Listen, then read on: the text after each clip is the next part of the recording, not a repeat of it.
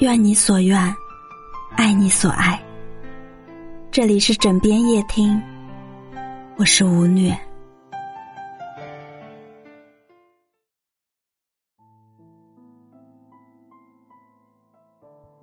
又一年春天，普杰到了上学的年纪，他心里一直向往着读书。官也问他以后想做什么，普杰不好意思的说：“照顾牛羊根本没出息，我连学校教什么都不知道。我以后想当老师，念书给大家听。”外婆也想送普杰读书，受教育总好过放牧为生。我已经很老了，只能继续捡木柴生活。孩子还小，可以另找出路。普杰上学这天，全家人都很开心。他穿上整洁的衣服，头上戴着两朵红色的蝴蝶结。教室里，老师教小朋友拿笔和礼仪，教他们远和近的概念。普杰双手放在课桌上，在回答问题和听课的时候，眼里闪着光。舅舅在教室门缝外偷偷看着普杰，忍不住笑意。因为太过开心，他等不到放学，把准备好的糖果放在普杰的课桌上。一间简陋的教室，里面有着无数小小的梦想。也许是和关野认识久了，他的梦想悄悄转变了。如今，他想学习日语。以后成为一名口译。关野和他约定好，等普杰学好了日语，就去日本找他。长时间的相处和羁绊，普杰一家早就把关野当成了家人看待。可是，天下无不散之宴席，关野要离开了，去非洲完成自己的梦想。这一次离别，外婆流了眼泪。她任凭眼中的泪水滚动，宣泄内心的悲伤。这份朴实的情感实在太过深厚。吉普车开远，他们用力的和关野挥手告别。紧接着到来的是蒙古草原上的恶劣天气。冬天来了，地上没有足以过冬的牧草，马匹跪坐在地上，活活饿死。救难的干草昂贵，普通牧民难以承受。一九九九年至二零零零年，仅仅两年间，五百七十五万只牲畜死于饥寒交迫，相当于蒙古牲畜的十分之一。没有人知道那段时间里，普杰一家老小是怎么度过的。当关野再次踏上蒙古草原时，已是二零零四年的七月。他想着，四年后外婆笑容的皱纹应该又多了吧？普杰小学毕业，应该也长大了吧？带着期待，他又一次回到了熟悉的蒙古包。他看到了巴萨，巴萨已经会骑马，和姐姐一样了。只是，他再也见不到普杰。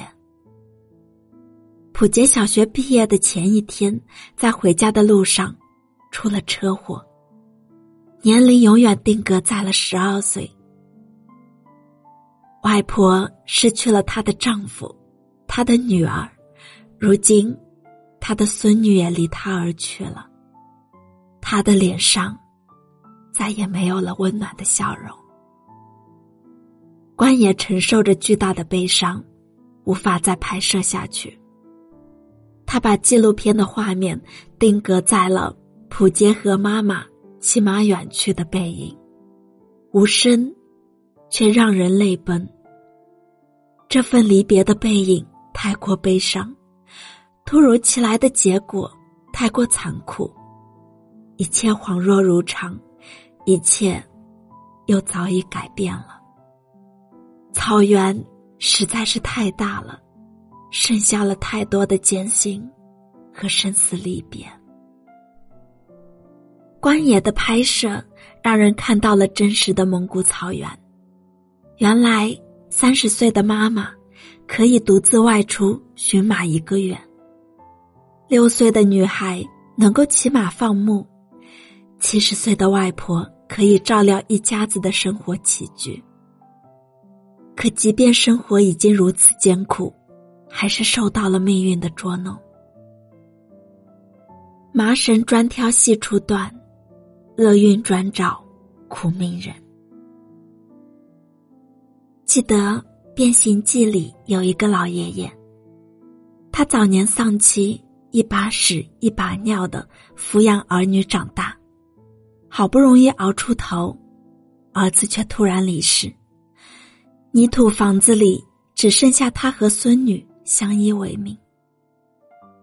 六十多岁的老人拖着年迈的身躯，靠着做零工养活孙女，一个月只能吃一次肉，大部分时候都是水泡馒头。认不了几个字，却一笔一画的教孩子认字。有了病痛，也舍不得去医院，只能自己忍着。为了给孩子找一个好归宿，他忍痛离别，送孙女参加了变形计。这一别，也许再也无法相见。爷爷的一大半人生都在吃苦，终于等到孙女长大成人了，眼见日子好转了，可年仅十九岁的孙女被查出癌症，面对高昂的医药费。孙女选择放弃治疗，爷爷又一次白发人送黑发人。在生命的黄昏，所有爱着的人都已经不在身边。去年，爷爷去世了，走完了他凄苦的一生。全网都为他落泪，希望孟婆汤里能够多加点糖，让爷爷的下辈子。可以甜一些，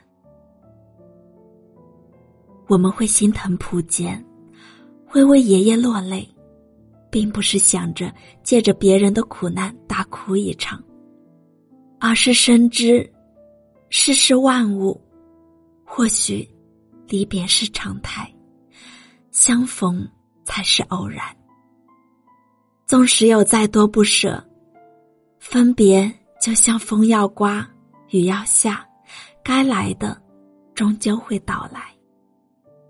人世间的面，还真是见一面少一面。如果分离无法避免，就让我们珍惜每一次见面，每一个拥抱，每一段相处的时光吧。就像活着告诉我们的一样，即使我们无法对抗命运。也要以笑的方式哭，在死亡的伴随下，勇敢地活着。